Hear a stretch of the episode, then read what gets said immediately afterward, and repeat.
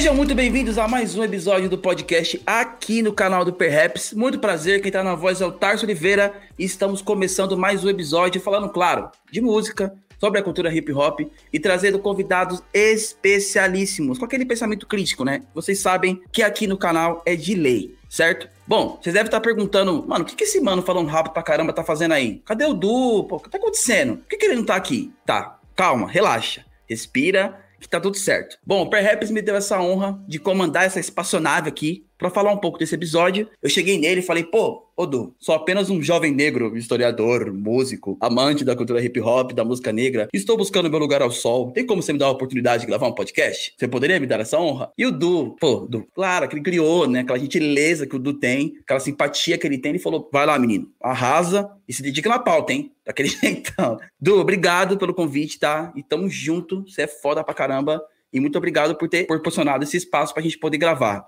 certo? E você deve ter visto aí já nosso título, que a gente vai falar de nada mais nada menos que um dos maiores personagens da música brasileira. Ai, ai, o grande Cassiano, cara que, sem palavras, um dos maiores, um dos estilos mais lindos que eu já ouvi na minha vida. E eu acredito que os convidados que estão comigo pensam da mesma forma, se emocionam da mesma forma. Cassiano, que eu não gostaria de dizer isso, me dói muito dizer, mas Cassiano, infelizmente, faleceu no último dia 7 de maio. E até bom deixar claro que ele foi informado que, que ele tinha sido contraído o vírus da Covid, por isso que ele faleceu. Mas constam que o cantor, infelizmente, teve uma arritmia cardíaca e, infelizmente, não resistiu. E Cassiano, infelizmente, partiu para outro plano, mas deixando muita coisa, deixando para sempre o seu nome gravado aqui na história. Mas eu quero deixar uma coisa muito clara. Eu até conversei muito com um dos convidados aqui que a gente não está fazendo isso, esse podcast, para poder dizer em momentos esporádicos, momentos de tristeza, quem é Cassiano, levantar, como as mídias tradicionais fazem.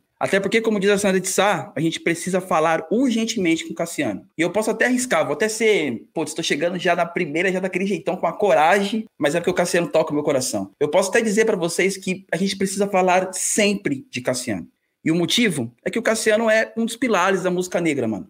Sabe aquele pedestal de ouro mesmo? Que tá só os grandes, Simonal, Cassiano é isso. Vocês podem ter certeza disso que ele é. E a obra, a trajetória que a gente vai poder conversar um pouco hoje, o que realmente é e o que realmente está dizendo. E nesse episódio também a gente vai falar um pouco sobre a carreira, essa passagem que a gente vai falar na testa, essa passagem maravilhosa. Além disso, os personagens que participaram disso também, porque ele não estava sozinho, aconteceu algumas coisas também, né? Tinha algumas pessoas ali também envolvidas no processo que ainda aumentaram ainda mais a grandeza do Cassiano, ou até mesmo tentaram diminuir, né? Que tem alguns personagens que tentaram diminuir a, a imagem do Cassiano, então é bom a gente falar disso também, e também aproveitar, né, de dizer também, usar o personagem Cassiano para levantar algumas problemáticas do que acontece na indústria fonográfica do Brasil, essa indústria que a gente sabe que não funciona do jeito que eles falam, certo? E claro que com certeza eu não vou abordar esse assunto sozinho, né, tio? Você oh, é louco? Eu cheguei no primeiro dia já daquele jeitão, já, porque, né, parça?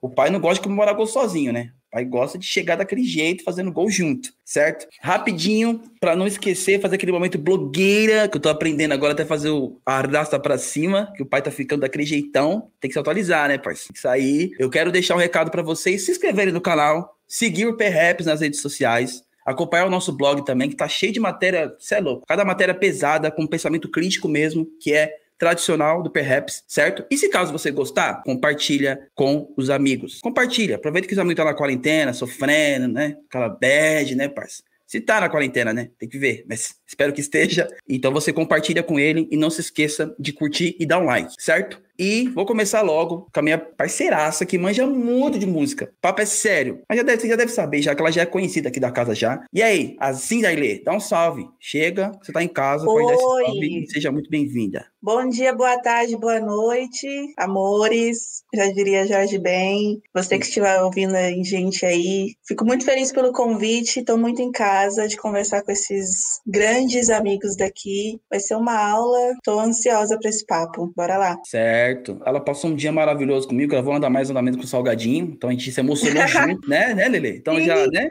já criou uma intimidade, né? Esse dia foi incrível. Salgadinho, meu amigo, tá? Não sei para vocês, mas ele já é meu best. Me segue no Instagram, curte minhas fotos, a gente tá best. Ah, eu tô até, né, eu tenho uns contatos, até no WhatsApp eu tenho, sou né? Você é louco, tamo junto. E do meu lado aqui, né, na câmera que eu tô vendo aqui, mas uma, um convidado especialíssimo um dos maiores pesquisadores de música que eu conheço. Claro que eu conheço virtualmente, né? Virtualmente, porque, né, eu ainda não conheci pessoalmente, ainda não tive a honra. Mas assim, dá vergonha de falar que você conhece de música quando fala dele, mano. Puta, acho que eu não conheço de música, não, mano, porque Acho que, acho que ele conhece mais. O DJ que a todos os domingos faz aquela live, pode até dizer aquele culto, melhor dizendo, às 10 horas da manhã, com uma playlist maravilhosa, tá ligado? Dá força pra gente poder aguentar nesse momento, né? Como tá esse país, jeitão tenso como tá. Eu tô falando dele, DJ Vitórias. Salve, meu mano, seja bem-vindo. Ô, louco, ô, louco. Como que eu vou continuar depois dessa intro? Você gostou, meu né? Meu Deus. Bom, seguindo aí os passos e a caminhada de Assim da Ele, eu vou desejar também um bom dia, uma boa tarde, uma boa noite para quem está acompanhando esse áudio aí, seja lá qual for o horário. O importante é que toque no seu coração, assim como a obra desse mestre tocou o nosso coração também. Meu nome é G. Vitones e para mim é imensamente satisfatório aceitar esse convite. Fiquei até um pouco trêmulo pelo fato de não ser um hábito eu aparecer por aí e nem dar o ar da graça da minha voz. Mas é isso, vamos que vamos. E se eu der aquela gaguejada, é o mínimo. Mas vamos que vamos. Tá tudo em casa, meu mano. Tá tudo em casa. O pai também gagueja, é felicidade. Não tem problema nenhum. Certo? Times apresentados e vamos pro jogo. Temos um jogo um jogo. Eu, eu, adoro esse cara, esse cara é muito bom. Bom, antes de aprofundarmos o nosso personagem, eu gosto de deixar claro, lembrar rapidinho, sem alongar muito, de lembrar um pouco do nosso personagem Cassiano. Né? Cassiano nasceu em Campina Grande, Paraíba, e se transferiu ainda pequeno para o Rio de Janeiro, onde ele foi ajudante pedreiro antes de músico. Já ralava já Cassiano atrás do corre, né, mano? Cassiano começou sua carreira musical com um grupo de início chamado Bolsa Trio, que depois se transformou no grupo Diagonais, que eu aconselho vocês ouvirem Diagonais, que tem muita coisa boa, muita coisa boa mesmo. Vou até falar pro Du, mano, pra ver se eu consigo compartilhar algumas playlists já nesse, nesse episódio aqui, para vocês poderem acompanhar lá, porque já tem coisas de Cassiano ali. Se eu não me engano, ele, é, o grupo dele fazia com o irmão dele, o Camarão e tal. Não sei se o Camarão é irmão dele, mas enfim. Então, é um grupo muito bom, tá ligado? Que trazia já essa coisa do sambalanço, trazia já muita coisa do, do Bossa Nova também. Vale deixar claro que Bossa Nova é uma coisa negra, na minha opinião, claro. E também trazia muita coisa também da pilantragem também. Aquela coisa, né, do Simonal, que também é uma, uma grande representação dessa pelantragem, desse estilo que surgiu nessa época aí, desse, desse modo de cantar, de uma coisa adjetivo, né, não negativo, uma coisa positiva da pilantragem. Cassiano também teve algumas coisas, teve até algumas gravações, algumas canções que foram cantadas por alguns, alguns cantores antes dele ir para a carreira solo, né, com o próprio Simonal mesmo, que tem algumas canções, o Vanderlei Cardoso também, mas até então não tinha atingido o público que ele imaginava, o grande público mesmo, de chegar e falar, pô, oi, sou Cassiano. Até que no disco do mais um grande, grande soulman, grande, grande, grande, gigante, Timaya, Cassiano apareceu ali gravando, né, estilo musical, com instrumento de guitarra ali no disco do, do Timaya, apareceu também com grandes canções do Timaya também, com, a, pô, não nem, nem preciso falar, né, Eu Amo Você e Padre Cícero. Vez que penso em lhe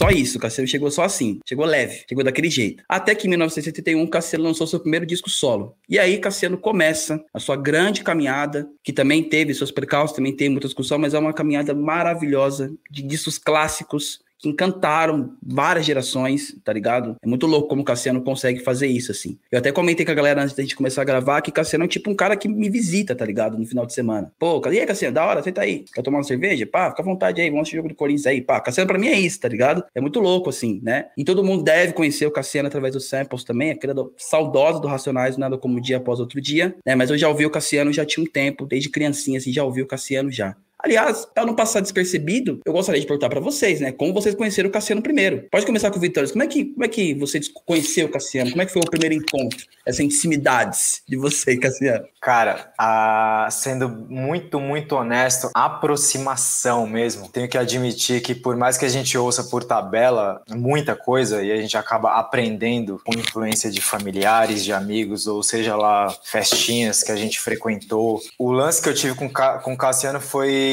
assumidamente uma, uma influência do Racionais, assim. Eu não preciso ir longe, né? Eu sou gado do Racionais. Tô zoando. A real é que quando você pega mais ou menos aquele ênfase que o Brown dá quando vai se referir a Cassiano, você, diz, você tem uma certa curiosidade despertada em querer entender por que, que aquele, aquele cara que é uma, uma das maiores referências da nossa vida que é o Brown, sente aquilo com tanta profundidade na alma. E aí a gente quer ir atrás para ver se a gente consegue captar né, a mesma frequência, né? Porque a gente quer sempre desvendar o por que, que o Brown é o que é, né? Como que ele é o que é. Tem esse lance um pouco enigmático do Brown, né, digamos assim, na minha concepção. E o fato dele despertar esse interesse, expondo o amor dele pela obra do Cassiano, faz com que a gente se aprofunde mais. Ou seja, por mais que eu tenha ouvido Cassiano por tabela e tal, o que me fez assim falar, meu, não é possível, alguma coisa tem de mágico aqui eu vou me isolar, eu vou ouvir melhor para entender. Aí, assim como eu fiz com o Michael sozinho, quando era sem referência de outras pessoas diretas assim, eu tive com o Cassiano já por tabela, né, digamos assim.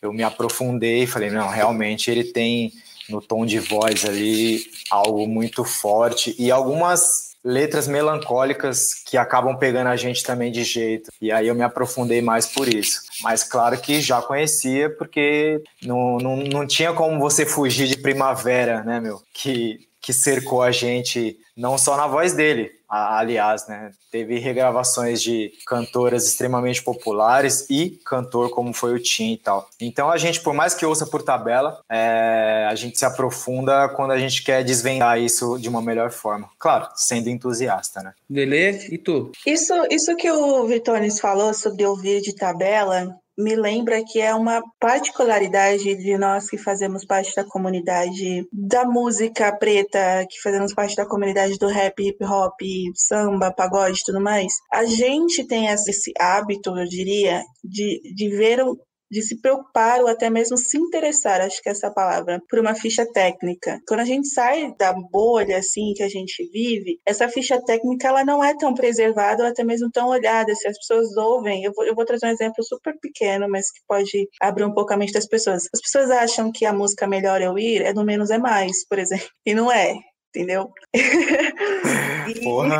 Aí foi foda. É, eu não esperava é, esse furo de reportagem, digamos assim. eu, que, eu que estudo comportamento, vejo, principalmente das pessoas adolescentes ali, jovens que estão conhecendo o pagode agora, né? É, fiz esse recorte só para poder entender de que é nosso isso, da gente olhar uma ficha técnica e entender todas as ramificações que uma música tem, sabe? Seja todas as pessoas que estavam envolvidas ali naquele estúdio, as pessoas que. Quem é que estava na percussão, quem é que estava como DJ, como produzindo. Eu acho que não é tanto quanto deveria ser, que eu acho que a gente deveria valorizar ainda mais as pessoas que estão em volta de toda uma, uma criação, mas é, a gente ainda tem esse olhar um pouco mais personalizado. E eu introduzo a minha fala com isso porque eu conheci Cassiano ouvindo Pichote. E aí eu fui entender. Foi 99, né? talvez. Acho que a regrava... ah, é, 99. E a Lua e eu. E assim, eu na época era criança barra pré-adolescente ali, criança, vai, 99 eu era criança. E aí eu, eu, enfim, eu não tinha esse interesse naquele momento, mas depois que eu fui revisitar as coisas das quais a, a minha família me introduziu ali musicalmente, que chega aquele momento onde você tem um computador na sua casa, né, quem tinha ali na, nos anos 2000, ali 2007, 2008, e aí você tem um computador na casa e começa ali no ForShare de baixar as músicas, ou no Emule lá, e ver a ficha técnica das coisas e entender que quem escreveu a eu não foi o Dodô, o Pichote, foi Cassiano. E assim, sem, sem vergonha alguma, digo que foi, foi minha primeira introdução com Cassiano. A minha mãe, ela tem a idade do primeiro disco do Cassiano, então ela não era uma pessoa que praticamente ouvia muito, assim, porque para a adolescência dela era algo muito antigo a da galera dos anos 80, que foi adolescente nos anos 80, era algo antigo, assim como o Brau demonstra na música dele, sabe? É música antiga para eles já,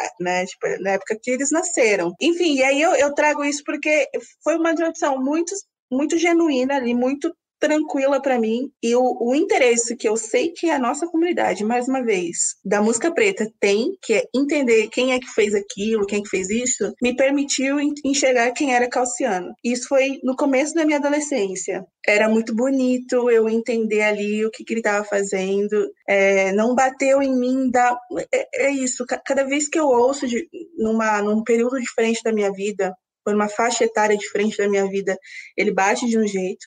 Então, eu nos meus 40 anos vai bater de outro, nos meus 50 vai bater de outro. E hoje, quase chegando aos 30, bate de jeito diferente. Então, é um processo muito interessante de acompanhar. E é por isso que eu sempre defendo a temporalidade que ele traz. Assim, a gente vai discutir aqui várias coisas sobre a vida dele, mas o quanto esse gênio é atemporal e, e eu quero que os meus filhos e os meus netos tenham e vivam a mesma intensidade que eu vivi quando eu fui descobrir na voz dele cantando a Luião. É, um, só um recorte, assim, que eu acabei pulando, talvez por nervosismo, assim, mas obviamente não foi o meu primeiro contato, né, com Racionais. Ah, talvez nem vocês saibam, mas é que eu cresci dentro de, de uma loja de discos, né, então desde os nove de idade eu já trabalhava com, com discos, então eu já vendia as obras dele inclusive coletâneas piratas. Na década de 90, mais metade ali, vendia-se muitas coletâneas, ou seja, compilações de determinados gêneros, e aí eles pegavam as melhores músicas da, da determinada época, ou seja, nesse caso eles pegavam sempre as melodias que eles apelidaram ou é, classificaram como nostalgia por um tempo. Era muito comum na galeria você ir lá e falar, pô, o que, que você tem de nostalgia aí? Eu quero levar. E eu vendia isso, né? Então, esse foi o meu primeiro contato. Aí depois veio os lances de tabela, regravações, por aí vai. Mas eu não posso falar para você que aos 14, 13, 14 anos, eu andando de skate, eu tava ouvindo Cassiano, entende? Tipo, eu tive contato, nunca achei feio, óbvio, porque ao meu ver não tem como, é, mas eu não podia falar pra você, ó, é, aos três eu tava ouvindo Cassiano como se não houvesse amanhã. Eu tava ouvindo Digable Planets e, e Deftones, de repente. Aí, e vendendo essas obras e entendendo bastante sobre elas, mas não tava tocando ainda no coração. Isso veio após, né? Aí sim, com a referência do hip hop, a, a, influência, aliás, né, e tendo como referência ele como um pilar, foi que aí eu resolvi me aprofundar, porque eu tenho isso como um lifestyle, né, um estilo de vida. Foi aí que eu me aprofundei depois. Mas não dá para falar, nossa, aos 10 anos eu tava ali. Não, aí, aí já ia ser muita mentira da minha. É, é, exato. É. Adolescência, como, como eu disse, de fato eu não estava desbravando toda a coletânea dele também, porque é o que eu falei, depois que eu revisitei o que eu ouvia na época, porque foi bem o que você falou, não, não era musicalmente atraente para uma pessoa que estava iniciando a vida dela ali, né? Tipo, é, você está conhecendo todas as questões de música, você está fazendo um filtro de tudo aquilo que foi apresentado para você na primeira infância. Então, aquilo que os nossos pais ouviam, a gente começa a partir de tecnologia a fazer esse filtro do que vem ou não. Não estava, não era o mais tocado também, não era. Mas depois eu, eu percebi que quando eu fiquei mais velha, né, após os meus 20 anos, meus 25 anos, eu que é ontem, tá, gente? Eu não sou tão assim. 25 anos ontem, mentira, eu tenho 27 agora.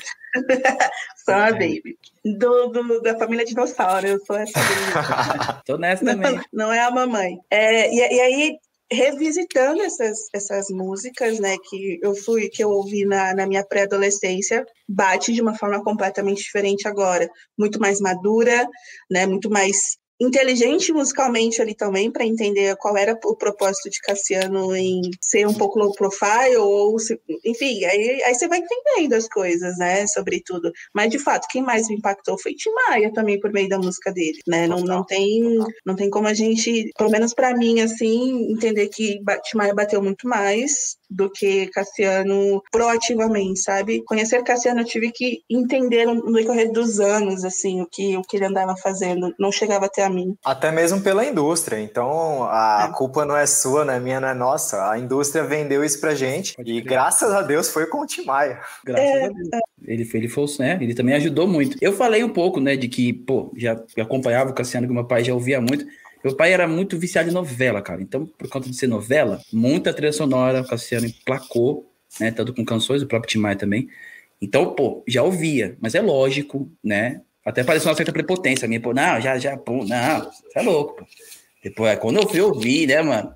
Bem, sua mãe, pô, na hora que eu vi que daqui, eu falei, mano, eu vi com meu pai. Aí, entendeu? É isso que, que a Cleide falou que é ainda mais importante do que, tipo, como ele é temporal, tá ligado? Como que ele cada dia bate mais forte, tá ligado? Né? Então, toda vez que eu ouço, eu falo, nossa, mas olha esse sentimento, mano, em cada nota, tá ligado? Que ele tá cantando, é, é muito lindo esse bagulho. Mas eu ouvia muito por causa da minha família, assim, então já ouvia, falava, mas maluca aí é zica, já ouve aqui o Luiz, Luiz Melodia e tal. Você só vai, acho que eu só vou conseguir entender o Cassiano mesmo, nem sei se eu vou conseguir entender de tão grande que ele é, tá ligado? De tão gigante que ele é, porque é, é muito absurdo, assim, o, o, o nível tá ligado? Que ele já fazia muitos anos atrás e o quanto que ele já impactava nisso, né, mano? Então, pô, desde sempre, tá ligado? de ouvir e falar, pô, esse bagulho aqui é diferente, né, mano? E vale lembrar, né, mano, na década de 70, né, pós-Jovem Guarda, né, mano? Pô, uma coisa que trazia já uma coisa americanizada, mas não aquela coisa da soul music, do funk, mas aquela coisa branca, né, mano? Branquecida, total, branca, claro. Né, total, né? A gente tava até cortando lei que, tipo, Roberto Carlos tem especial, né, mano, na TV todo ano, né, parça? E assim, será? E falou que é o rei da música popular brasileira, que até é uma polêmica a gente pode levantar aqui no cast também, né, essa, essa, questão de titular rei, né, mano? Essa coisa, né? De como esse título de rei ele é construído. Ele não é feito, talvez, pelo grande público, ele é feito por, pela mídia. Então a gente foi muito impactado. Eu também sou, sou dos anos 90 também, né? Tô beirando os 30 também. Hum, tô com medo, mas tá tudo bem. Eu vou meter a Glória Maria aqui não vou falar a minha idade, não, mano. Vocês, vocês que lutem. Pô, você me envelhece, Vitor. Você, você é louco, você é que nem tá um Você é louco, me envelhece. Pô.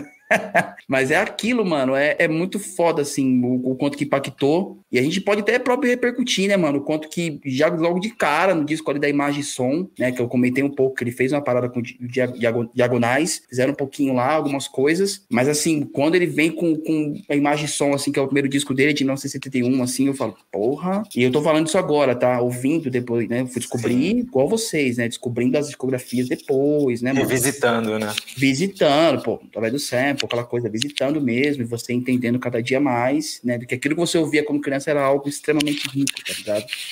E você devia dar valor para aquilo e sempre voltar para aquilo também. Então, pô, o, o, quanto que ele já fez diferente anos 70, aquela coisa do movimento black, né? Do movimento black chegando no Brasil, dos bailes, de que, para mim, até, até aparenta uma outra coisa, tá ligado? Que acontecia na indústria, tá ligado? Do que acontecia dos movimentos blacks, assim. Tô falando de uma percepção minha, tá ligado? Do que eu vejo, né? Quando eu vivi essa época e também de histórias do meu pai, nego velho ali, que frequentou a Chic Show também. Então eu falo, pô, é uma outra coisa, era, era outro tipo de coisa que bombava, tá ligado?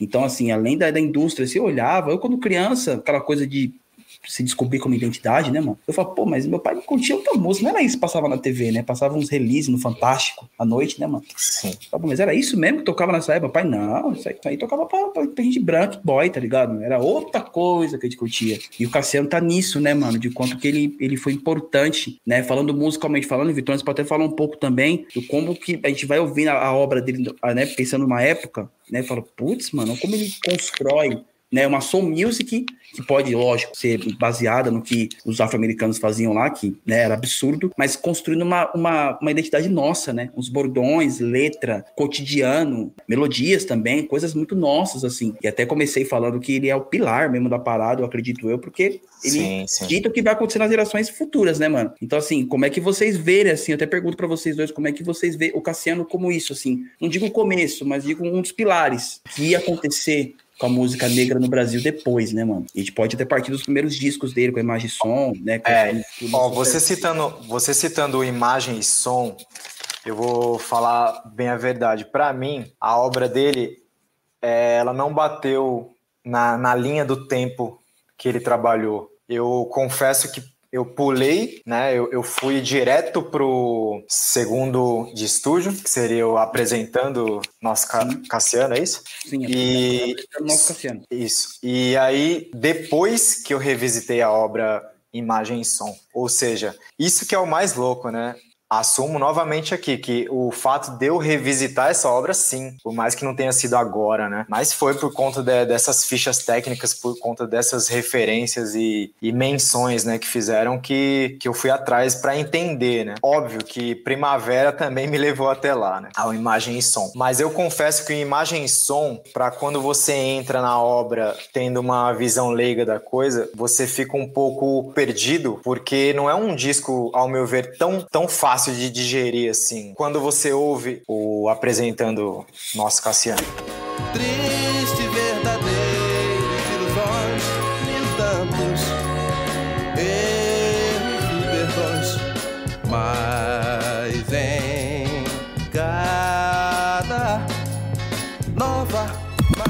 então, assim, ele tem um, um, ar complexo, assim, porque ele é bem, bem rústico, assim, né? Tipo, ele é meio duro, como se você ouvir, sei lá, um Jackson's Skyrider, que é um disco que pouca gente dá atenção, Eu, eu coleciono Jacksons desde criança e, e assim, é um disco que até hoje ainda não, eu não sei ouvir direito, porque também faz, é, é proporcional, não, não fez parte da nossa história de vida, né? A gente não viveu exatamente o período daquele disco. E isso quer dizer muita coisa, né? Então, a gente revisitar essas obras e ainda assim sentir algo com elas é algo muito forte. Então, eu tive com o próximo álbum, aí depois eu revisitei o Imagem e Som, que eu achei sensacional. Mas para digerir isso me, me custou um tempo, né? E hoje eu posso dizer que, porra, é um disco realmente incrível, assim, incrível e duro.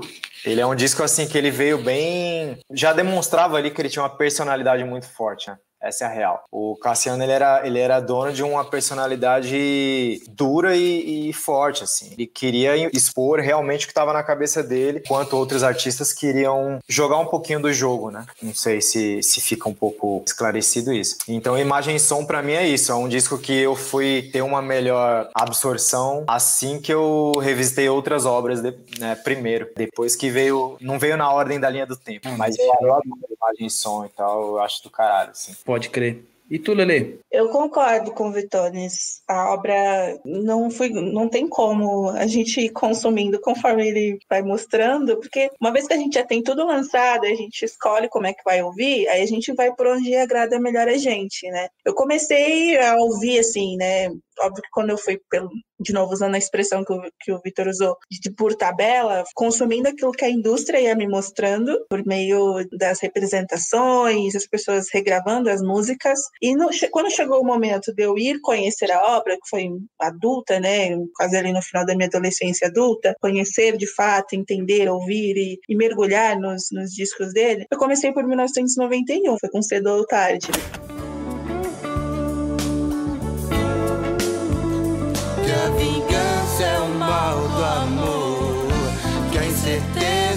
Só traz dor.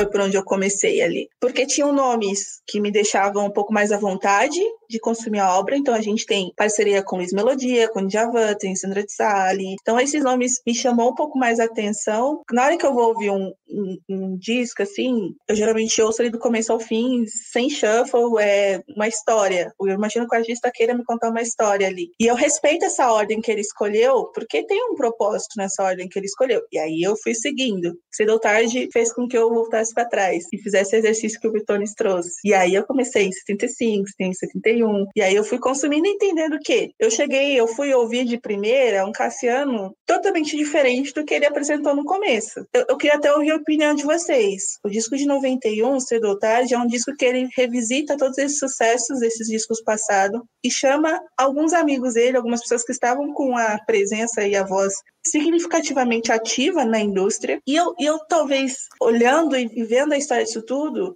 eu não sei se é um momento onde ele cedeu à indústria, onde ele se viu na necessidade de, de bom, eu, eu fiz tanta coisa, foi a penúltima coisa que ele lançou para o mundo. E aí eu fiquei nessa sensação, sabe? O que vocês acham? Minha opinião, falar que não cedeu eu já acho que seria impossível, até porque foi o disco que ele saiu descontente, né? Ele saiu descontente com a realização justamente quando ele não teve o, domínio de dirigir aquilo do jeito que ele queria. Ou seja, isso já demonstrava a insatisfação da parte dele com as imposições, né, que as gravadoras já colocavam. Se foi realizado aquilo e foi lançado mesmo com a insatisfação dele, eu não vejo a possibilidade de falar que que ele não cedeu, entende? Mas ao mesmo tempo, ele tinha que se manter vivo na indústria e na arte. Então então é louco, porque eu ouço e eu adoro esse disco. Mesmo tendo uma pegada pop, digamos assim, né, para pro, pro contexto, é maravilhoso. Mas assim como Ed Mota também, você vai falar de Manuel, ele quer dar um tiro na sua cara e a gente ama, sabe? O nosso Kanye West de soja, a.k.a. Ed Mota. Enfim, não tem como falar, é, ele não cedeu. Eu acredito que sim, ele cedeu. Porém, realizou uma obra muito boa. Mas que também vale lembrar que ela é muito mais muito de mais fácil absorção pra gente do que para quem tava ali na raiz da coisa, querendo ver o, o velho Cassiano, né? É, roots, rústico e, e, tal. Então pode ser que tenha estranhamento. Assim como teve estranhamento também na fase trama, quando alguns artistas mudaram um pouco, né? Enfim, isso acontece. Isso é, é o ciclo da arte. Então, para mim, sim, cedeu, mas ele já demonstrava insatisfação. Então, o jogo é severo, né? E ele acabou caindo, mas eu acho totalmente proporcional. Ele não fez nada de errado, ao meu ver, entende? Talvez ele mesmo se culpou por isso, mas. Pode é,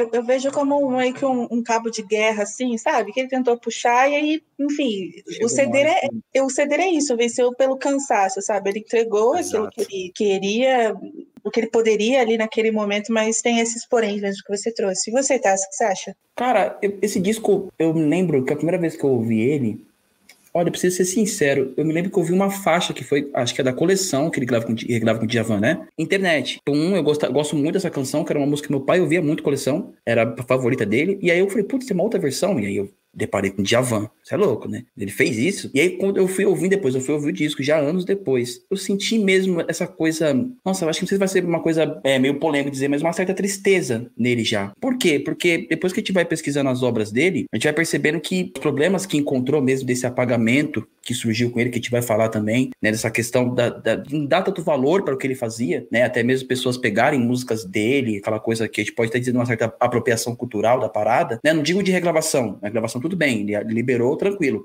mas de uma obra né, de uma, de uma regravação ser mais né, concedida do que a outra, né? Então, essa coisa, né, da própria coleção que foi gravada pela Banda Eva, não sei se é a Banda Eva e Ivete Sangalo, né? Você já estava em carreira solo ainda. Me sinto um pouco de, de, tristeza, assim, nele, assim, sabe? Muita musicalidade, mas eu digo tristeza nesse sentido, que até ser sincero, de, putz, mano, já não tá, já não tô mais no naipe, tá ligado? De tá fazendo isso. Pô, vou regravar, vai ficar foda, tem sentimento pra caralho ali, é um disco muito bom. Cassiano dificilmente errava, na minha opinião, tô vendo a discografia dele, dificilmente errava, né? Parecia que a personalidade dele que o Vitor falou é de escolher a dedo mesmo. Não, é isso aqui, desse jeito, essa melodia aqui, tem que ter essas orquestrações. Dá pra você, mano, tá ligado? Eu senti tudo. Eu até vi uma entrevista da Sandra de Sá que ela dizia que o Cassiano falava para ela, né? É, falava assim: Sandra de Sá, você tem que ouvir o que ninguém tá ouvindo tá ligado? Então, através disso, eu já falo, pô, esse maluco é diferente, né? Eu não consigo pegar essa visão dele, porque eu acho que ele tá muito à frente, vai demorar muito para entender. Mas falando dessa obra especificamente, Cedo ou Tarde, eu sinto uma certa tristeza nele, assim, tá ligado? De não ter essa, é, a tristeza parte do princípio dessa personalidade já tá um pouco mais, ah, tô desanimado já, cara, já, já não tô mais no naipe, tentei, né? E eu acho que na concepção dele, eu acredito que ele entendeu que, tipo, não, mano, fiz um bagulho foda, eu marquei mesmo uma geração, eu ditei o que iria acontecer, e mesmo assim, o público não, não entendeu, tá ligado? Né? Eu acredito que isso aconteceu conforme a carreira dele foi passando e é uma das problemáticas dele, né? Isso dá pra ver muito bem, assim, no cedo ou tarde, assim, sabe, Lelê? Que eu fiquei bem, bem pensativo com isso também quando eu ouvi. Eu falei, putz, é uma outra coisa do que você ouve, por exemplo, no, na, na, no apresentando nosso Cassiano, que ele já vem, né, com uma outra coisa, assim. Não outra coisa, porque é uma obra incrível, mas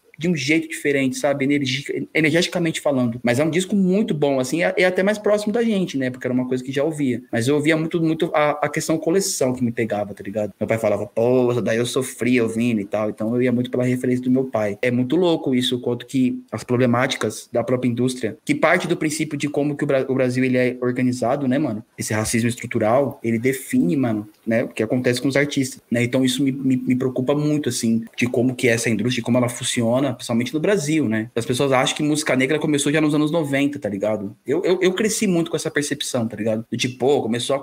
Lógico, já ouvia muita coisa do, dos anos 80 70, mas parecia que a galera não resgatava, entende? O rap fez muito isso, né? De tipo, resgatar, falou, peraí, isso aqui é uma coisa foda e tal. Então o rap me trouxe isso, mas a indústria mesmo dividia, tá ligado? Falava, ah, esse cara, se você vê mesmo nas próprias entrevistas dele, entrevistas não, perdão, que ele deu muito, acho que quase não deu. Nas notícias colocaram dele quando ele faleceu, era tipo, o cara que o que o Tim Maia regravou, tá ligado? Porra, tipo, dói, tá ligado? Tipo, Tim Maia, não, o Tim Maia também é incrível, não, e tipo, você vai ver uma coisa extremamente genérica, tá ligado? Então eu acredito que essa tristeza foi batendo conforme o tempo, porque teve um, vocês até me lembram, teve um momento que ele parou, né? Um momento que ele parou de fazer um disco com um tempo, foi quantos anos, Vitor? Existiu um hiato de 30 anos, né? essa é a real. O lance é que, acho que se eu não me engano, o período pós 7-6, que foi após o seu terceiro disco, aí ele teve a pausa uhum. e retornou em 91, certo? 990, 91, sei lá. Uhum. Mas ele já teve problema de saúde após o terceiro disco. Então aí já começam os problemas, entendeu? Aí essa é a linha do tempo. É, após o terceiro disco,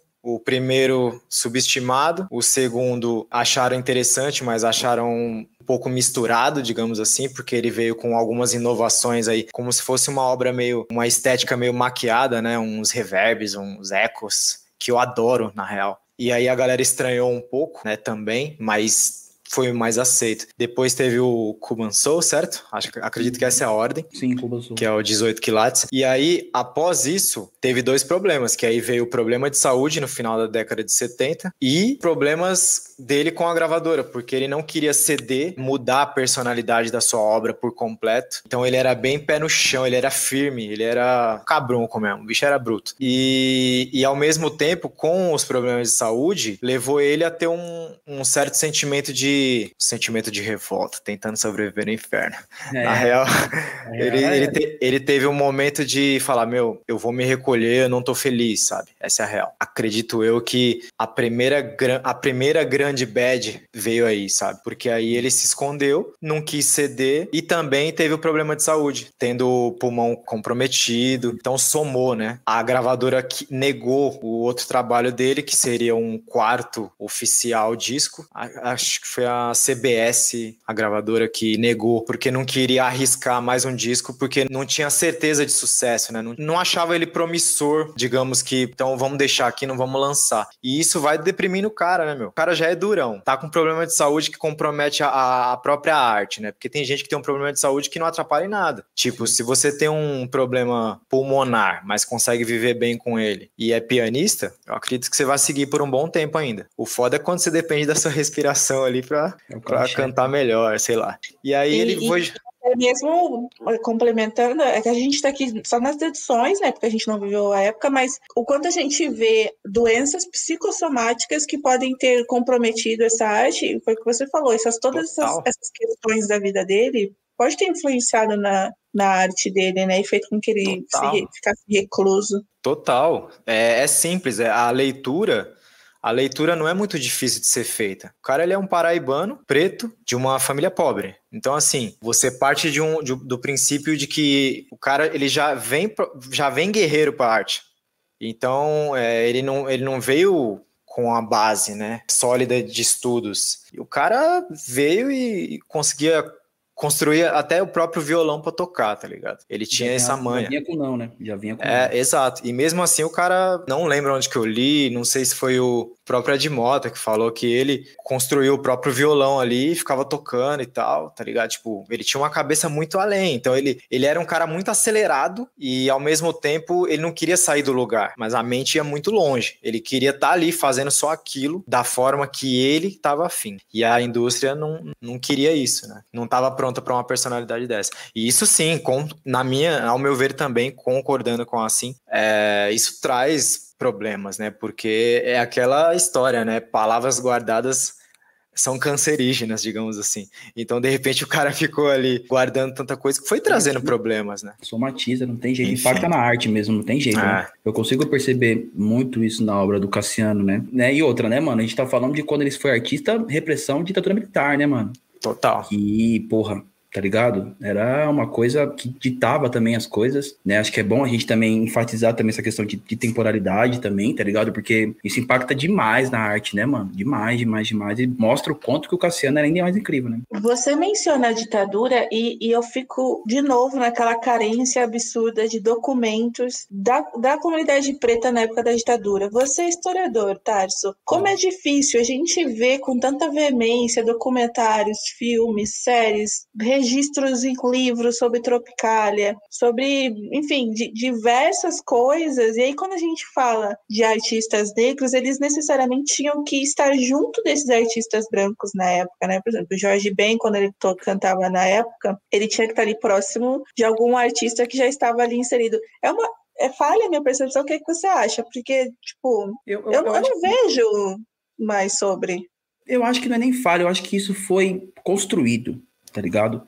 Entendi. Quando a gente parte do princípio de que, na minha opinião, como historiador, também como uma pessoa negra que vive numa, num território inimigo, é, a maior violência que aconteceu nesse país foi falta de educação, tá ligado? A gente não foi ensinado a E conhecer. nossa apagamento de- dos nossos documentos, né, das nossas apagamento dos histórias. documentos. Então cabe também, Lele, do que eu falei sobre a questão, né, do que tocava, né, do que, por exemplo, putz, do- o, o que retrata dessa época, além de tra- trazer muito romantismo, uma coisa que nunca teve romantismo, a gente falando, né, especificamente da década de Bem 70, lembrado. não tem romantismo ali, o negócio é selva de pedra. Para as pessoas pretas, elas nem estavam debatendo questões políticas, elas estavam passando fome, tá ligado? Elas não estavam nem perto, tipo, ah, eu apoio a ditadura, eu apoio o socialismo. Não, eles não tinham nem tempo para pensar nisso, tinha que pensar o que eles vão comer depois. Exatamente. Eu, eu, tenho, eu tenho também uma visão de que também é questão de sobrevivência. Às vezes tem o apagamento somado também a questão de, tipo assim, peraí, eu vou colocar o, o meu na reta agora, eu vou me esconder por questão de sobrevivência. Então, Tinha acabado de vir o Simonal também, que ele era o Uhum. rei, né? Porque ele foi pra Copa e tudo mais.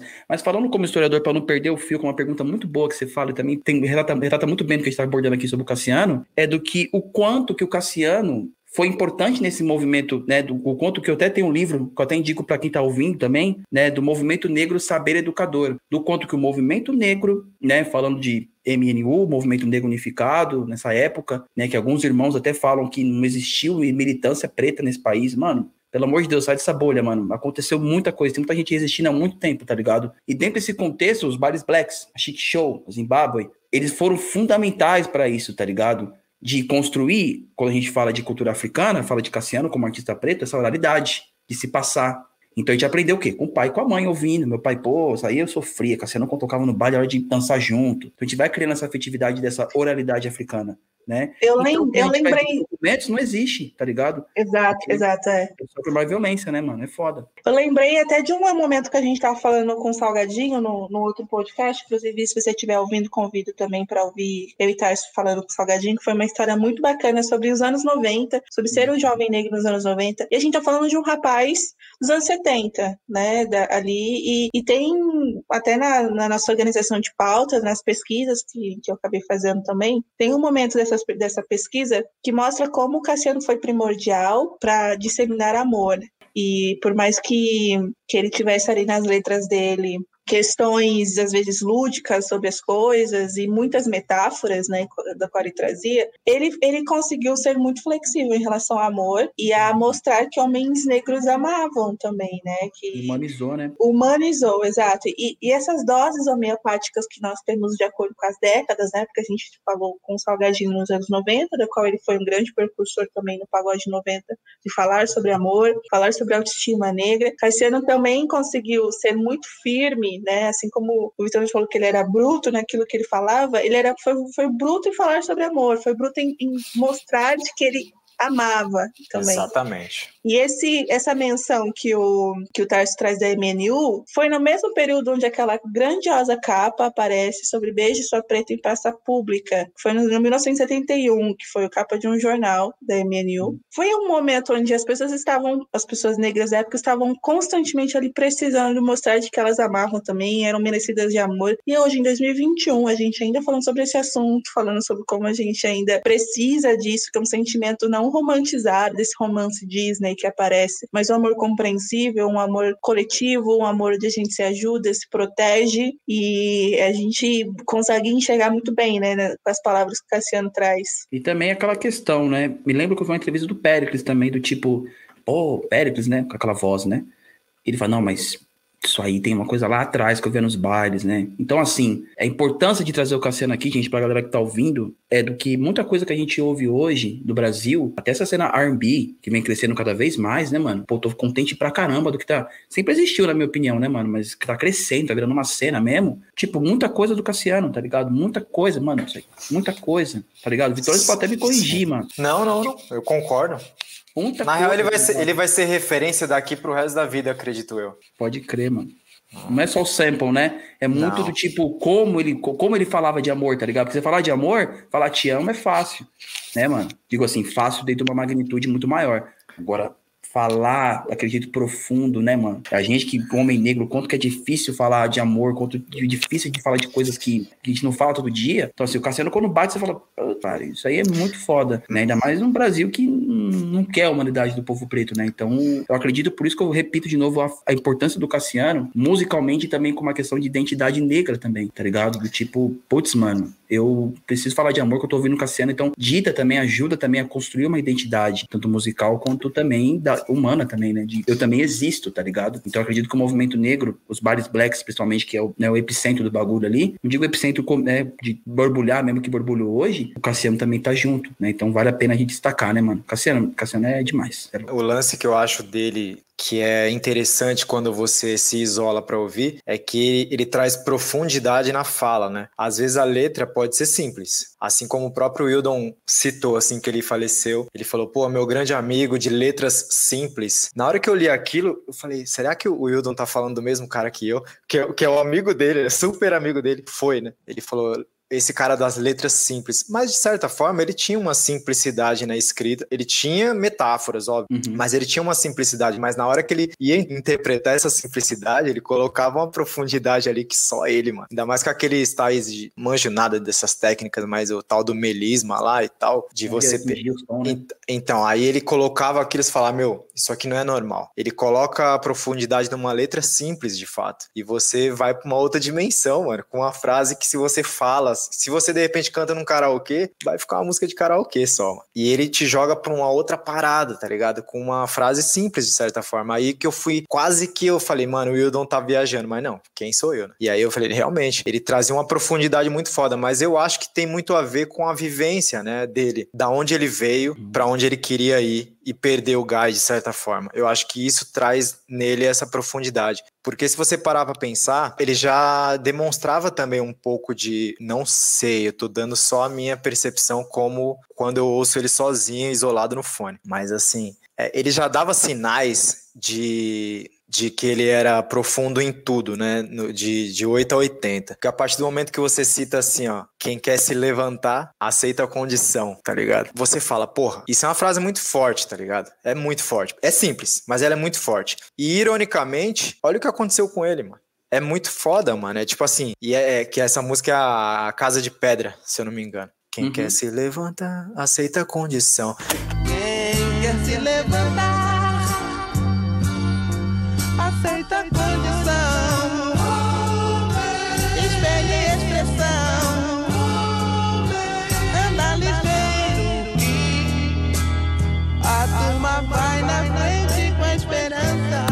você fala, caralho, mano, isso é real. Mas ao mesmo tempo, o que aconteceu? Aonde ele se perdeu? Ou seja, ele com frases simples, ele colocava o máximo de si na escrita, tá ligado? E é. quando ele ia cantar, quando você ouve, você consegue entender que aquela frase não é tão simples quanto parece, entendeu? Que Entendi. talvez, talvez, talvez eu só cite uma vez esse nome aqui, talvez se a Ivete tivesse regravado essa música, ela não iria conseguir passar isso, entende? Então, essa música não nasceu para ela. Ainda bem que ela gravou outra, de mais fácil assimilação pro mercado.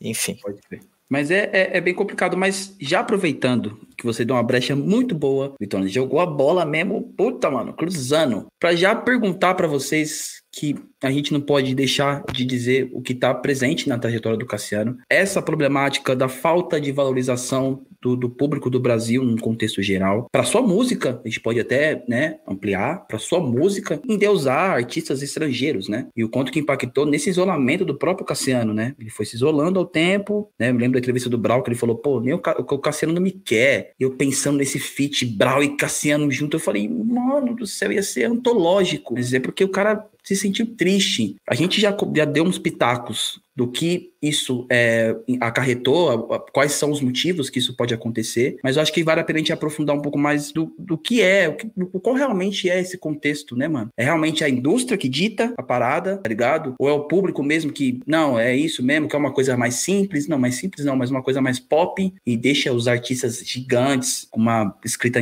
escrita diferente, uma arte diferente de canto. Veja até um pouco isso aí de Mota também, né? Que é de Mota, meu Deus do céu, e os caras, ah, o cara do Manuel, hã? O quê? Não entendi, tá ligado? Até a galera que fala que curte música preta, ah, não, o cara do Manuel, não, pelo amor de Deus, mano. Então eu vejo isso no Cassiano também. Então eu jogo pra bola pra vocês. Realmente, essa questão dessa falta de valorização, a gente falou de apagamento, até mesmo cancelamento sobre o Cassiano. Quais são para vocês os principais motivos, assim, né? Que eu já até vou jogar bola pra vocês, mas já falo que também tem o racismo estrutural dentro disso, mano. E o quanto que isso é doentio, tá ligado? Que fez isso com o Simonal também, quanto que foi levando. E é doido, quero, só quero saber de vocês. Fala aí, joga a bola aí. Então, eu vou, vou tentar ser breve para assim falar um pouco também. Mas assim, por exemplo, com, com o Bossa Trio, vamos começar ali do da, de 60, né? Se, se é 64, não sei, enfim. 69, né? Eu acho que não é 69. 69? 69, né? É, 69. É, é que você falou em ditadura, eu fiquei com essa porra na cabeça.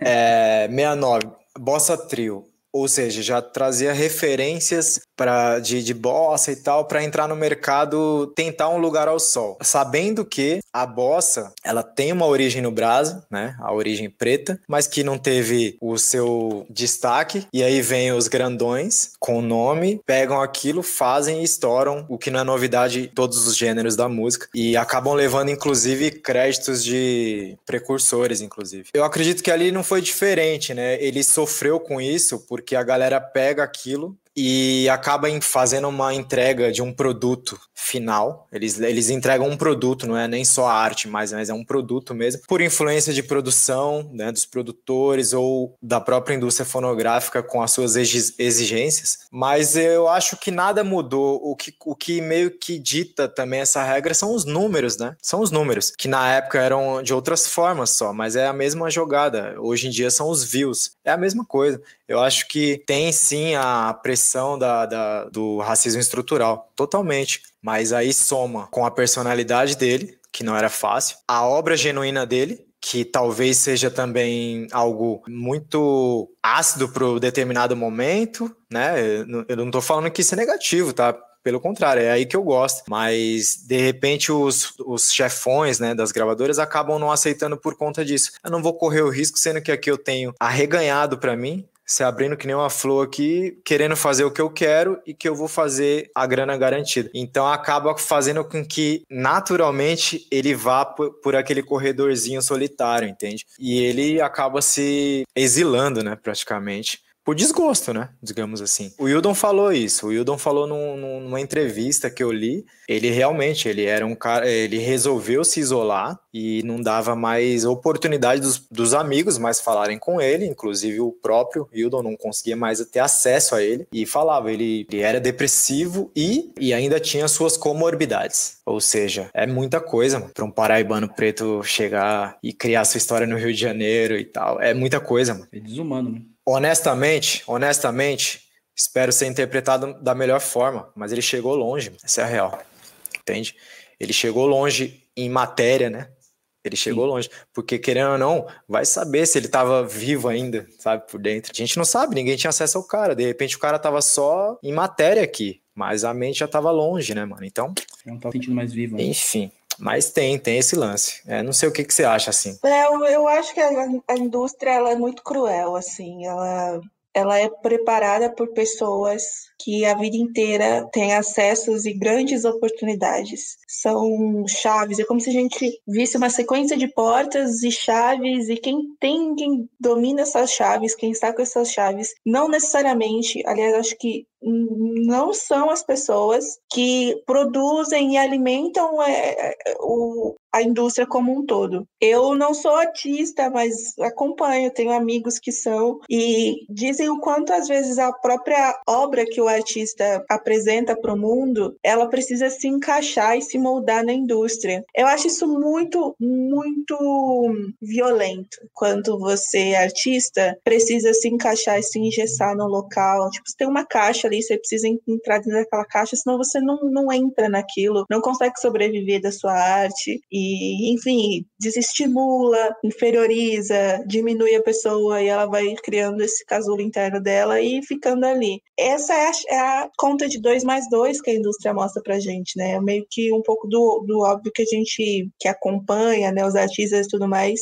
enxerga. É um grande achismo, né? Pois é o que a gente entende, mas eu vejo esse momento muito cruel, muito violento e enxergando que os meus amigos artistas, por exemplo, acabam passando por não se encaixar nessa caixa que, que o movimento da música nacional apresenta, pode ter acontecido isso com o Cassiano também, porque de fato é um, é um momento da vida dele, tem uns hiatos muito. Assim, você logo percebe, eu falei, não, não é possível que esse hiato não signifique alguma coisa, sabe? Um artista, por mais que às vezes ele queira fechar no, no local dele, por meio de qualquer demonstração, ele consegue trazer um, um respiro ali pra gente de mostrar o que ele quer dizer. Não necessariamente ele vai dizer com palavras, ele vai dizer com, com algum instrumento, com alguma frase. E o Cassiano mostrava isso pra gente, né? Essa, essa, esse rio profundo, esse oceano de ondas profundas que ele mostrava pra gente. Cabuloso. Mas Cassiano se mantém vivo, né? E a gente tá aqui para levantar. Não só levantar, levantar, já tá no topo já, levantar o quê? Tem mais que levantar, já tá no, no pico do bagulho já, o quanto que ele é in, importante, né? E eu só queria fazer um adendo, assim, de tudo que vocês falaram, de que é doloroso ver isso para mim, sabe? E acredito eu que, até por uma coisa pessoal, assim, lógico que eu não vou aprofundar, mas é, eu liguei o mic, assim, fui mesmo, falei, cara, preciso colocar a cara, porque eu não aguento mais as, é, essa indústria controlar a nossa narrativa. Porque, beleza, acho que sempre existiu isso, né? A gente vê, a gente acompanha. O Vitório está aí, DJ, pô, muito tempo já acompanhando com a música, vivendo com a música, né? A gente, muito tempo. Mas eu falei assim, putz, mas até controlar também não dá, né? Até controlar a nossa narrativa também não dá. Aí dói, né? Então, assim, quando a gente lida né, com as experiências de família, essa coisa mesmo que eu falei da oralidade africana, do pai, da mãe, a gente vê tanta riqueza nisso, velho. A gente vê tanta importância nisso, tá ligado? A gente fala do Cassiano, mas tem o Gerson King Combo, tem um monte de gente, mano, que, tipo, eu me deparei com algumas coisas, pouquíssimas coisas que tem, mas os caras entravam no palco, era uma explosão. Eu falava, mas não vê na televisão, tá ligado? Até hoje, o próprio funk, movimento funk mesmo aqui, vários meninos extremamente talentosos e que vai pra TV é os caras que é padrão, tá ligado? Então, assim, enquanto que é, é fundamental da gente sempre enfatizar isso, tá ligado? Me dói falar isso do Cassiano. Eu não gostaria, como fã. Eu não gostaria de falar disso da carreira dele. Eu gostaria só de falar de quanto que ele é incrível, do quanto que ele toca o nosso coração até hoje. Mesmo você não vivendo a mesma época dele, tá ligado? Eu, eu sofria de amor ouvindo uma coisa que ele gravou lá em 70, mano. Eu tô em 2000 e tarará. E é aí que tá a magia da coisa, mano. Aí já que ele vai longe, né? Aí você parou, já parou pra imaginar isso, mano? Isso, é, isso aí significa que é a obra de um gênio inquieto, de, de cabeça inquieta, que, mano, ele foi um, ele foi um basquear no bagulho, tá ligado? Pode Ele colocou um barato que, assim, conversa com a gente, mano, e proporcionalmente, assim, não deveria, mano. Porque, porra, mano, é muito daquela época, é muito daquela vivência, é muito, eu digo esteticamente, falando da parte sonora também, da, do, do afeto, da, da, do linguajar que muda. E, mano, ainda assim conversa com a gente, mano, que tem aí uma idade totalmente desproporcional a quem viveu isso. Então, isso, isso aí é onde tá a riqueza da coisa, mano. Tipo assim, a gente tá agora falando de um cara que gravou um di discos incríveis no início dos anos 70, tá ligado? Pra Tava mim vai, no... ser, vai ser contemporâneo sempre. Então isso é muito agressivo, isso é muito bonito, mano. Isso é uma magia. A alquimia tá aí, mano. Essa é a real. A cereja do bolo tá aí, né? E, e até parafraseando a Sandra de Sá, que foi uma frase que eu não sabia que ela tinha dito que o Tarso trouxe. Como é que ela fala que as pessoas precisam ouvir outras coisas, né? Além do que elas consomem? Como é que, como é que ela falou? Olha, não me lembro. Me Você falou. Ah, tá. Não, o Cassiano disse isso pra ele. Falou assim. É... Pra ela, isso. Cassiano pra disse ela. Pra a gente tava gravando um disco. Falou assim: ó, Sandra você tem que ouvir o que ninguém tá ouvindo. Gravando, né? Você tem que ouvir o que ninguém tá... Isso aí já mostra que ele é diferente, né, parceiro? Você, você tem que ouvir o que ninguém está ouvindo, exato. Porque imagina um sistema nervoso e aí você consegue ver as veias funcionando de um jeito e sentir elas. É o que o ouvido de uma pessoa gênio tem, sabe? Quando você coloca uma música perto dessa pessoa, ela não vai ouvir apenas a voz e o, e o principal instrumento. Quando você ouve, você ouve diversas coisas por trás. E aí é isso que surgiu para mim o interesse por samples, por exemplo. Eu tenho uma mãe que ela tem 47 anos e ela viveu tudo isso que vocês, que o Tati falou, Chic Show, ia pro Palmeiras, mentia pro pai, ia pro Zimbábue, ia, ia fazer todas essas coisas. Dançava samba rock até o sol raiar. E ela me ensinou muita coisa da qual já era antigo para ela, né? Como eu mencionei logo no início. E muita coisa eu conheci o sample antes de, da obra ampliada, por exemplo. Eu tive esse, esse encontro com Racionais tardio, assim, eu não cresci ouvindo Racionais.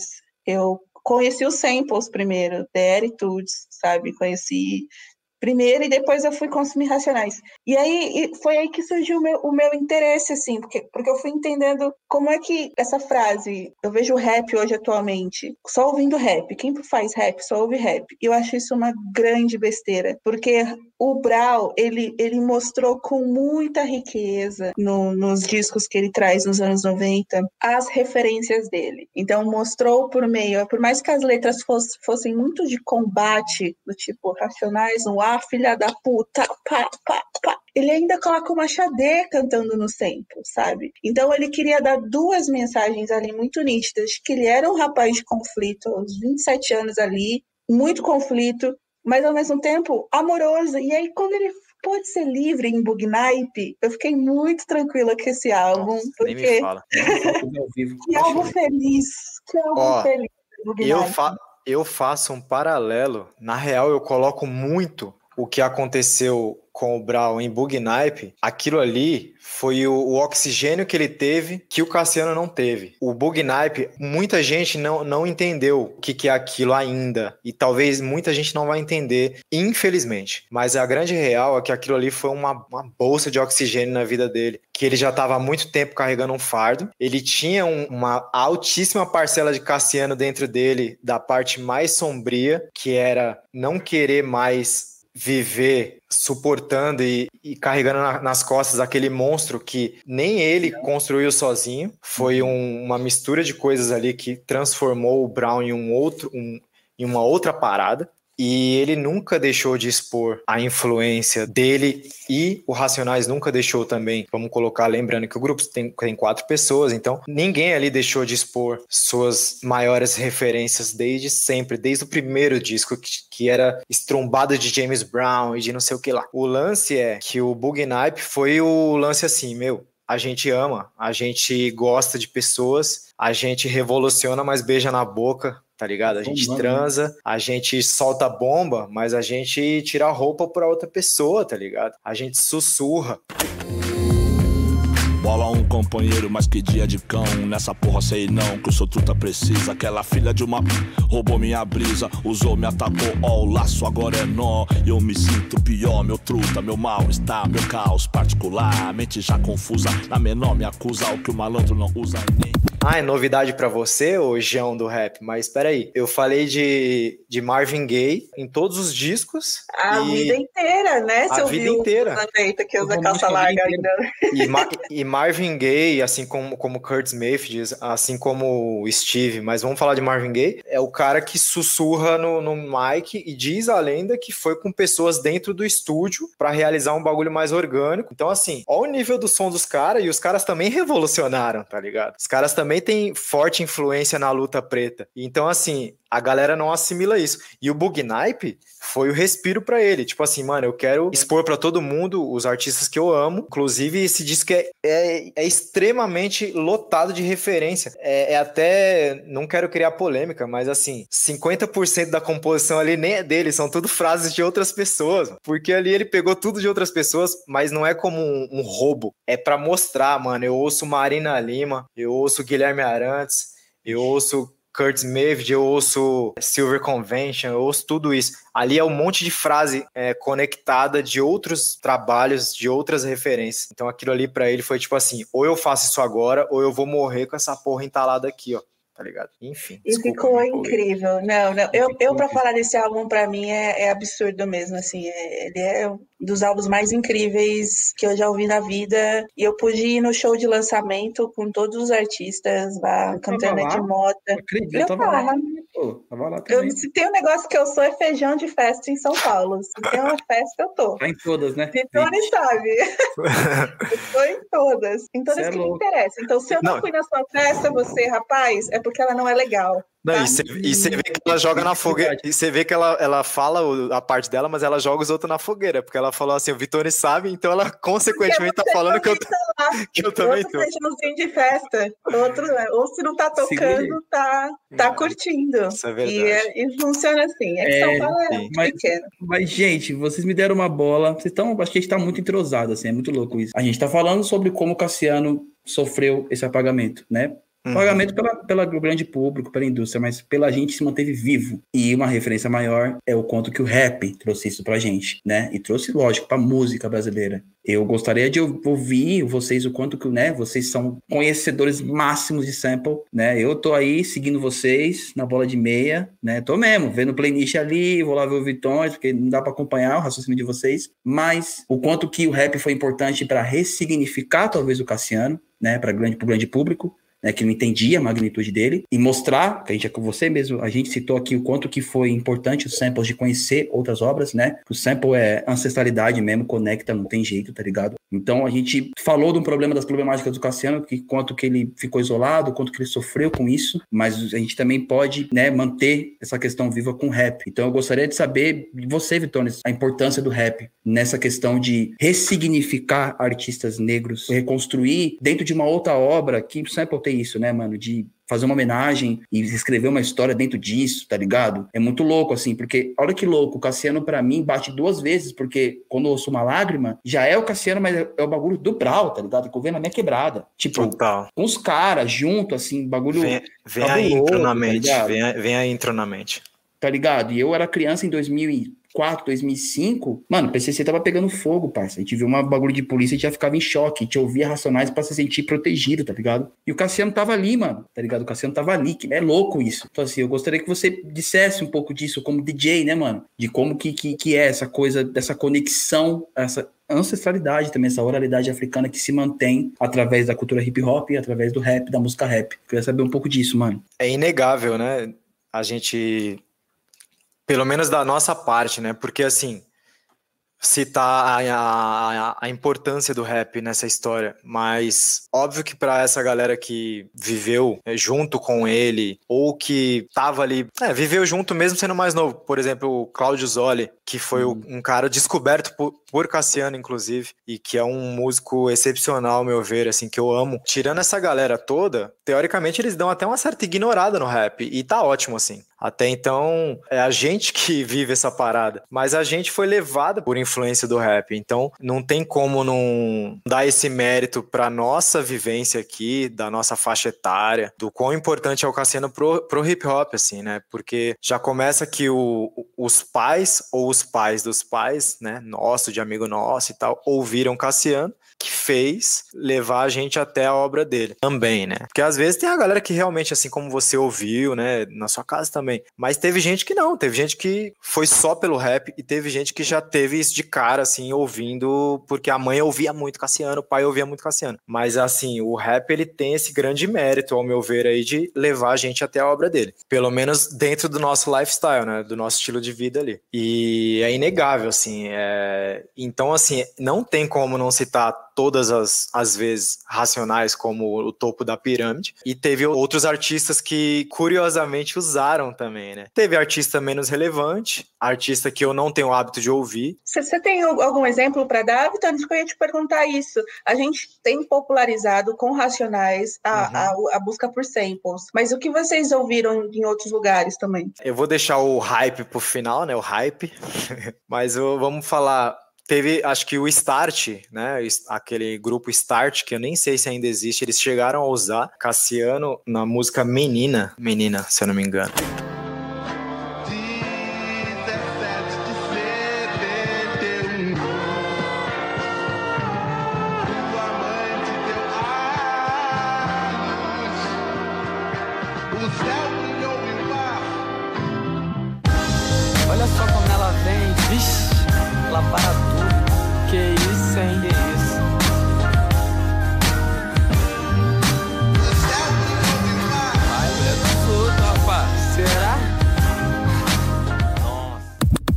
Foi, foi um negócio foi bem executado, porque não, deu para ver que não foi mega produzido e tal, com aquela estrutura toda. Mas teve um lance que eu achei muito interessante. Teve, teve realidade cruel também, numa fase que eu já não ouvia tanto. Eu ouvi só os primeiros mesmo. Teve o GOG, que usou, que é, ironicamente também se chama Genival e usou na música Foi Somente, é o nome da música do GOG. Putz, talvez esteja no disco Aviso às Gerações do GOG, na música Foi Somente, porque aí consequentemente já vem na nossa mente a onda e ele ampliou onda nessa música. Então ele colocou esse nome na música Foi Somente para que a gente já venha com onda na, na cabeça. Salva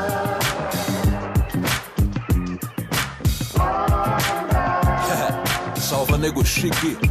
É nóis, rapaz. As ondas do mar refrescam meus pensamentos. O vento soprando, o tempo passando mais lento. É, é um efeito incrível. Alívio pro estresse que consome a cidade da cabeça aos pés. É. E nas ondas do rádio viajo, faço planos. Na barraca rolando, quem? Cassiano. Cassiano. Pra mim é tipo assim, fenomenal. Saber que ele é também genival e esse sample aí. Mas teve um rapper que eu não tenho o hábito de ouvir, mano, que é. Nem sei falar o nome, né? Me corrijam aí os, os podcasters de plantão aí. É Yo Gotti, né? Yo Gotti, mas é Yo Gotti. Mas eu ouvi por, por ter participação do, do Jada, né? Jada Kiss. E ele sampleou a Castiçal, mano, tá ligado? E é bem lá do B, assim. O Jada, hoje em dia, também se tornou um pouco, por ele ser um cara muito, ao meu ver, subestimado, que é um, um integrante ali da, da banca Deluxe, né? É LOX. E aí é, ele faz esse feat com esse Yo Gotti, na música. Puta, o nome da música é meio grande, eu não vou lembrar. E ele ampliou o castiçal, que eu acho interessante.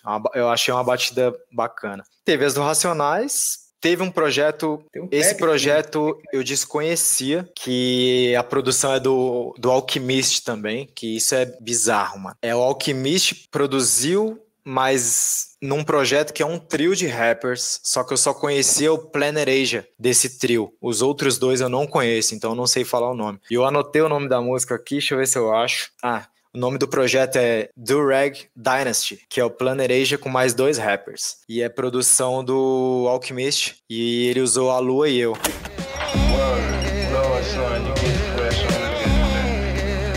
my kids what they want. I ride for my fam done.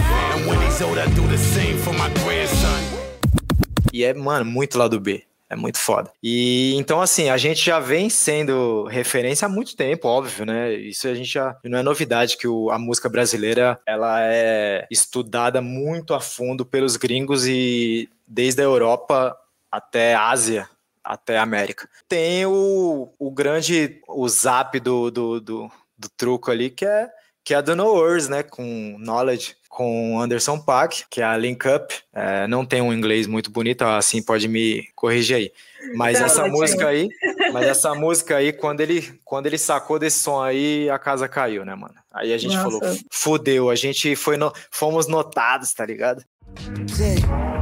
Bad bitches all the link up.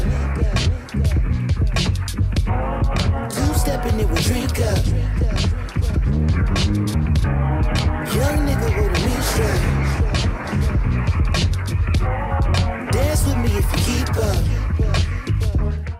Você entrou numa, numa pauta que é essa importação da música para fora, que, que o Cassiano foi extremamente importante para isso, de uma maneira muito linda, assim, muito obrigada, porque, assim, eu vou ouvir de novo a gente, vou ouvir todas essas músicas que você está falando, para poder acrescentar aqui na minha, na minha cachola. Mas é, é, muito, é muito legal isso, tipo, de, de como a música brasileira ainda assim foi mais, em alguns pontos, mais valorizada lá fora do que aqui dentro, né? Em alguns momentos. Ah, isso não é novidade, né?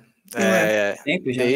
Isso não é novidade. É, na real, existe dois lances aí, principalmente dos artistas. Os artistas eles vão desbravar isso justamente para poder ou criar sua história lá fora mesmo e ser algo imenso, ou para poder voltar com um respeito muito maior e garantir o lugar ao sol, porque às vezes você estourar com muita facilidade também faz com que a velocidade que você cai seja a mesma ou até mais rápida. Sim.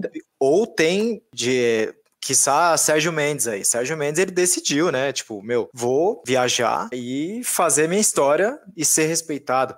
E tem Deodato, tem tem uma galera, assim, mas, mas tem também, por exemplo, o Paulinho da Costa, que é um, um percussionista que, pra mim, ele é o afromestre dos magos, mano. Tipo assim, Quincy Jones pegou ali pra, Não. pra Cristo ele. o, o Paulinho da Costa, ele é o mestre dos magos, assim, preto, né? Na real, ele Uhum. simplesmente, quando você olha pro lado, ele tá na ficha técnica, tá ligado? Você não espera.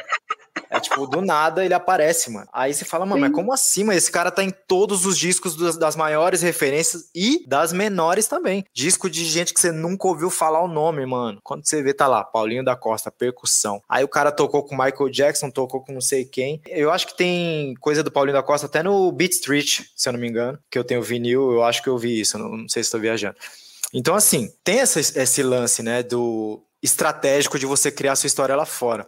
E tem também a grande influência, né? Porque não, não dá pra negar também que Cassiano foi o que foi. Não foi só porque ele era um paraibano que veio da guerrilha pra cá fazer a história no Rio, papapá. Não, mano, ele. O que fez ele ser o Cassiano é justamente porque ele era profundo admirador de Marvin Gaye, de Steve Wonder, tá ligado? E foi isso que despertou, inclusive, no Tim Maia, a vontade de fazer parceria, porque o Tim Maia tava vivendo uma história, né, mano? Então, assim, falou, mano, esse cara aqui, ele ama a obra tanto quanto eu, ele ama Steve como eu amo, ele ama Marvin Gaye como eu amo. E isso foi o que chamou a atenção do, do Tim Maia, fez com que ele é, fizesse quatro composições ali pro primeiro disco do Tim. Ou seja, então não dá para apagar também a influência americana, entende? Só Não. que agora o valor, aí já é outra história, realmente. Tem gente que faz isso por estratégia, né? Essa imigração aí. E tem gente que faz por necessidade, né? Estratégia de ir criar sua história e voltar, ou ficar grandão lá.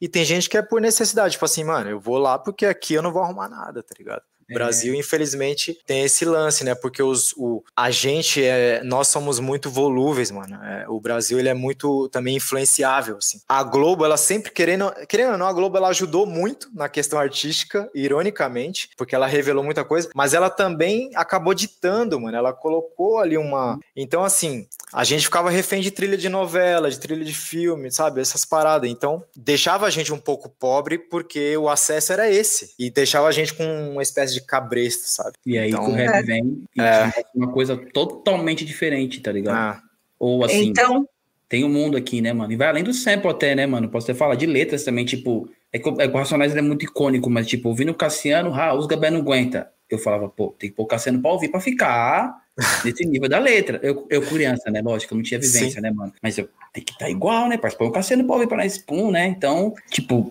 É total identidade, tá ligado? De- E o rap traz muito isso, eu digo nas letras também, né? De trazer referências, tá ligado? De construir a nossa história. Eu falo de novo, de controlar a nossa história, tá ligado? Então, assim, Cassiano não foi à toa, né, Lele? Você é louco. Cassiano também sofreu. e eu, e eu sinto que deu uma perdida nisso. Então, você que estiver ouvindo e é fã de rap, Cassiano tem que estar na sua playlist, cara.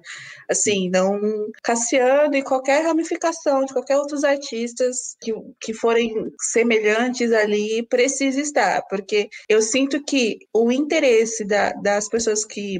as pessoas mais jovens, adolescente, que está nessa fase de, de olhar a ficha técnica, igual a gente esteve em algum momento, aquele momento que você para de só ouvir e vai entender o que tem por trás. Esses jovens, eles não estão se desconectando e só ouvindo rap, rap, rap, rap, rap. E aí fi- fica nesse cabresto aí que, que o Tony apontou. exato, então, quando exato. você expande o seu campo de visão, seu campo de ouvir, faz com que você seja mais crítico, seja mais. que você fique mais confortável até de ouvir as coisas. O Mano Brown, ele foi muito escola para isso, e, toda, e todos os racionais ali. Kylie J, Blue, é, de rock, todo mundo ali foi muito especial em mostrar de que gente não ouve só rap, a gente ouve outras coisas que construíram o rap que a gente tem hoje. E eu sinto que as pessoas perderam isso um pouco atualmente. Por isso que rola um pouco, meu, pelo menos o meu desinteresse no rap nacional hoje, é porque ele tá muito rap. total, total.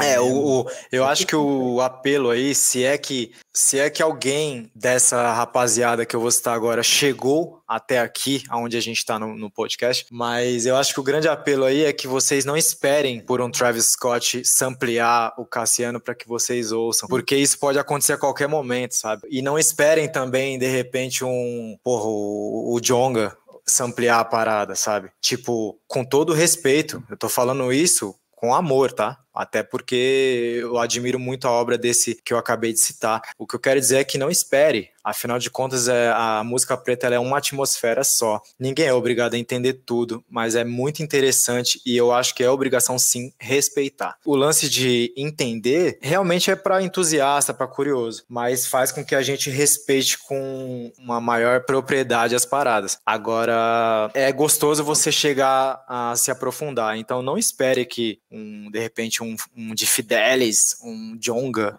ou um Travis Scott Samplay, né? Não esperem esse momento, já que o Racionais não é a sua prioridade, jovem. Não seja a sua prioridade. Vamos entender que o Cassiano é tão grande quanto essas pessoas ou maior, a, a, ideia não é nem medir, mas é colocar ambos como pessoas importantes para a cena preta, né? Eu acho que a gente, né, pode até, até parar aí, tá ligado? Porque na grandeza do próprio Cassiano, né, do quanto que essa música negra tem vários galhos, né? Mas ela tem uma raiz, tá ligado? E precisa ser extremamente todo, a todo momento poder falar sobre isso o tempo todo. Por isso que eu volto a falar que a gente precisa falar sempre de Cassiano, porque tá sempre presente aí. Em qualquer coisa, qualquer melodia que você ouvir, tá ligado? Tem um pouco de Cassiano ali, você pode acreditar, mano, que o Cassiano também ditou muita coisa do que aconteceu no Brasil sobre música, música preta, sobre o rap em si, não só nos samples, mas também de encontrar, né? Até os refrões também cantado, né, mano? Tem muito disso também, né? Refrão cantado também que trouxe muitas essas melodias também do Cassiano também. Então, família, eu acho que a gente pode ficar por aqui, certo? Espero que todo mundo que tenha ouvido tenha gostado dos, né, da nossa interação, certo? Espero que tenham gostado também como a gente abordou o Cassiano também aqui no Perhaps também, tá? Eu espero que vocês tenham gostado muito e também espero que você tenha dado like, espero ter compartilhado também, tá? Que eu tenho um momento blogueira sempre, então tô sempre divulgando, momento blogueira de ser, tá? E, pô, agradecer, DJ Vitores. Pô, tá ligado? Satisfação. Muito obrigado, muito, muito obrigado. Por ter participado, certo? Foi uma satisfação ter gravado contigo, que eu já via tocando você há muito tempo e, tipo, pô, ficar na minha. Aquela coisa, não. né? Ah, não, vou falar com o cara, capagando de simpatia. Ah, eu nem imagino. Né? É, isso é extremamente tá tóxico. Eu até ouvi isso. Fazer terapia, mano. é o mundo é isso. é outro, tá ligado? Hip hop faz isso, o mundo é outro, tá ligado? Então, te agradecer por ter obrigado. participado desse esse, esse convite, mano, porque foi muito próspero, tá ligado? Ligado? Nesse momento tão difícil que a gente tá passando. Acho que prosperidade é o que pega, tá ligado? Porque o mundo lá fora tá atraso de graça, tá ligado? E o presidente não tá nem aí pra nós. Então, a gente não. precisa estar junto. Pelo contrário, ele tem, ele tem um plano, mas é de extermínio. É de extermínio, de neo, neopropolítica, total. Ele quer o nosso fim, mas ele não vai destruir, porque a gente vai estar tá aqui vivão e vivendo, combatendo e ouvindo Cassiano amando, certo? Agradecer Lele, minha parceira, que fez esse corre todo, abraçou essa ideia que eu tava até desanimado já. Pô, acho que não, não vai virar. Não, não, não. Pode pá que dá bom, pô. Vou chamar o Vitória aqui. Eu falei, é meu, pode pá. Eu gosto de gente assim, que abraça a ideia mesmo, compra. Taurina, né, pai? Gosta, é, né? Daquele jeitão. Brava. Taurina é assim, não tem jeito. Quando tem alguma coisa, vai até o final, isso é bom, certo? Lele, dá o seu salve aí. Quiser deixar algum, algum recado também, tamo junto. Vitória, você fica à vontade, mano. Certo. Eu quero. Ah, eu quero agradecer. Foi um papo muito incrível. São momentos como esses que, que dão uma injeção de ânimo para gente. Como o Tarso disse, o mundo lá fora está muito complicado, está virando um grande obituário a internet. Infelizmente, morte atrás de morte. É que a gente quer celebrar a vida. A gente não vem falar da morte, a gente vem celebrar a vida de uma pessoa com uma extrema importância na nossa vida, uma pessoa de extrema importância para a música. E eu fico muito feliz de ter aprendido e trocado com vocês. Agradeço ao Vitones também por ter aceitado o convite. Obrigado demais. Vocês me ouvem falando. Posso dar o meu, o meu jabá aqui, né? Agora, né? Onde... O momento blogueira é liberado. Tá. Fica à vontade. Vocês, vocês podem ouvir a minha bela voz também no podcast Sem Nome Porém Preto. Só seguir lá no arroba Porém Preto. Lá a gente fala sobre músicas do, de filme, séries, documentários, qualquer coisa que envolva o audiovisual preto. E é isso. Muito obrigada. Vitórias na voz. É, bom, deixo aqui meu agradecimento pelo, pelo convite. Para mim é uma honra e também é uma honra saber de tudo isso, né? E que você já me ouvia. É uma surpresa para mim. Que bom que eu agrado de alguma forma. Vou deixar duas novidades, novidades assim, ainda na pauta Cassiano, tá? Que, que é muito interessante até para quem, se alguém chegou realmente até aqui com muito amor ao Cassiano, vai adorar saber disso. Aquele disco negado, né, pela gravadora que fez com que ele até entrasse no hiato, parece que ele tá por aí, né, tá na mão de alguém. Então, a qualquer momento ou nunca, pode ser que nunca saia também. Acontece, mas existe esse disco. Pode ser que exista um abençoado que, que tenha conchavo com grandes nomes aí que coloquem ele na pista. E existe um outro, uma fita que o Ed Mota, é, ele possuía, barra possui, que parece que ele perdeu no, no antigo estúdio dele, mas que tinha uma, uma cópia por aí na mão de outras pessoas importantes da música, que talvez tenha músicos como William Magalhães ali envolvido, então é coisa bem séria e que talvez eles possam pôr isso aí um dia no ar, com coisas inéditas e com as palavras do Ed Mota, né, que foi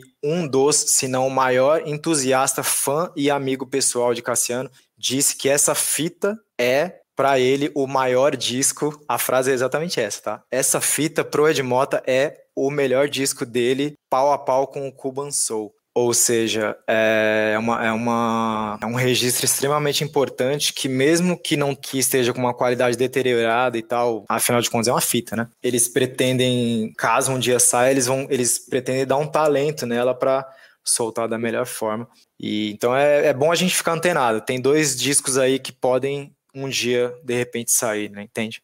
Então isso é bem interessante. E deixo aqui meu, minhas considerações finais. É, eu agradeço de coração o convite, Tarso e assim Dailê.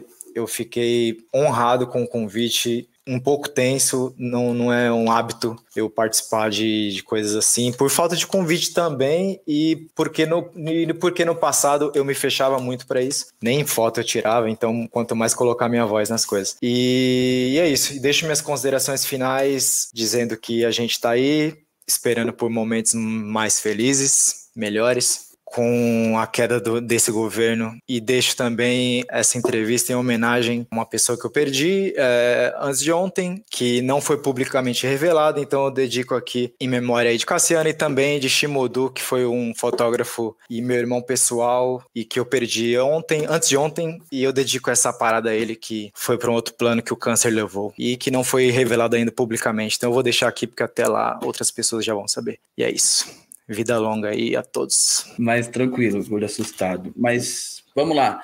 Gente, agradecer, tá? Cada um de vocês. Tô deixando as minhas redes sociais, que eu tenho que fazer meu jabá também, né, papai? Que não é à toa. Tarso Oliveira 93, tanto no Instagram quanto no, quanto no Twitter, certo? E vamos que vamos. Espero que vocês tenham gostado. Não esqueçam de seguir Perhaps, tanto nas redes sociais, no Instagram, no Twitter e também no blog. Demorou? Eu vou ficando por aqui. Próximo episódio vai ter o Du aqui para poder falar também. Agradeço para quem ouviu até agora. Tamo junto. É nós, África. É nós. Falou.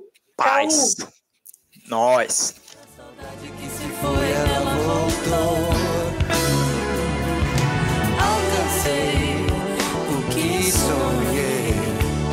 Liberdade, sou a paz de mim. Tudo